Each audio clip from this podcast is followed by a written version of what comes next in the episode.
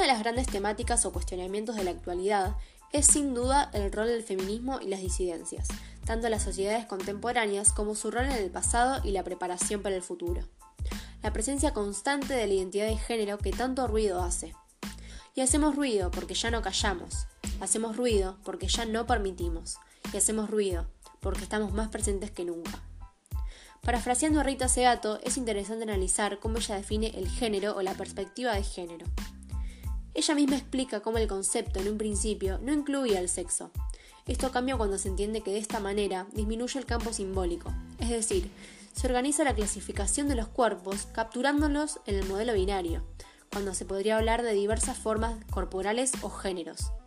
Aún más, busca romper la matriz heterosexual ligada al patriarcado y liberar así la clausura binaria de las sexualidades, personalidades o sensibilidades. Acompañando esta mirada, es importante cómo se comprende el feminismo. Entendiéndolo como algo transversal a los géneros y sociedades y que entiende que la caída del patriarcado se dará con todos los sectores dentro, es una lucha colectiva.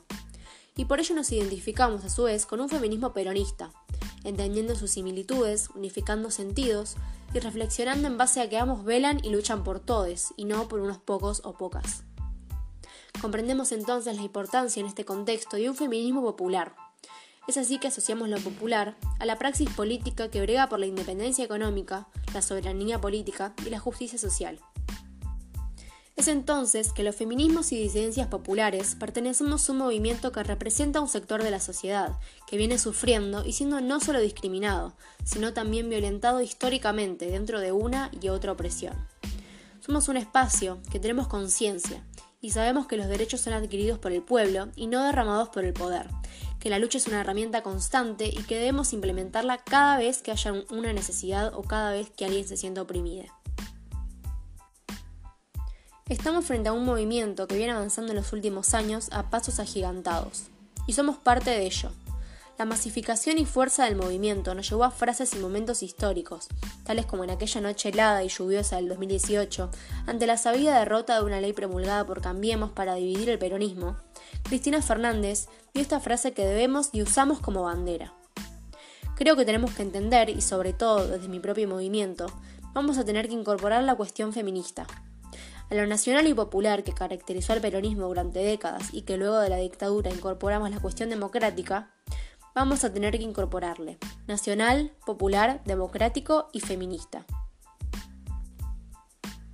Pero esto comenzó mucho antes. Es importante marcar algunas fechas históricas antecesoras a esta actualidad sumamente compleja que hoy vivimos en el peronismo popular y democrático.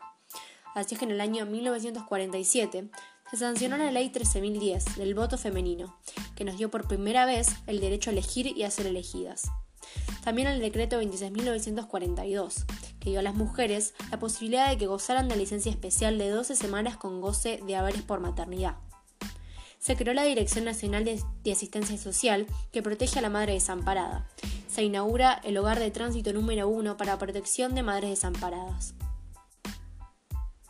En 1949, junto con la reforma de la Constitución Nacional, se garantiza la igualdad jurídica de los cónyuges en matrimonio y la patria potestad, la atención y asistencia a la madre y el niño niña por parte del Estado.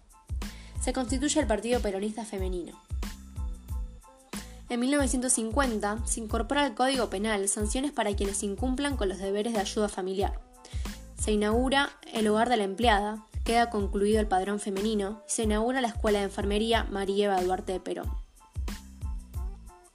En el año 1951, por fin las mujeres votan por primera vez. Son elegidas 23 diputadas, 6 senadoras nacionales y 80 legisladoras provinciales.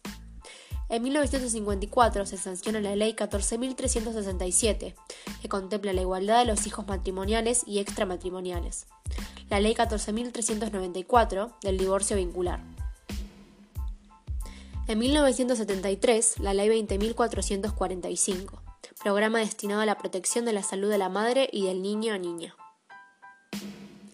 Por último, en el año 1974, la Ley 26.744, Ley de Contrato de Trabajo, regula el trabajo de las mujeres, prohibiendo las discriminaciones por su sexo o su estado civil, y consagra el principio de la igual retribución por igual trabajo. nosotros somos conscientes que vivimos en una realidad por demás compleja, sumamente difícil de atravesar no solo para las minorías, sino también para las que pensamos un mundo inclusivo. Un mundo en el que todos seamos protagonistas, en el que podamos salir sin miedo, caminar sin sentirnos vulnerados, opinar y sentirnos respetados. Creemos que es este el momento y no nos callamos más. Todo esto es lo que somos y a todo esto se nos debe respetar. Porque no vamos a dejar que nos avasallen, nos lastimen o nos sigan matando. Ya no más. Luchamos por nuestros derechos y garantías. Somos feministas, populares y democráticas.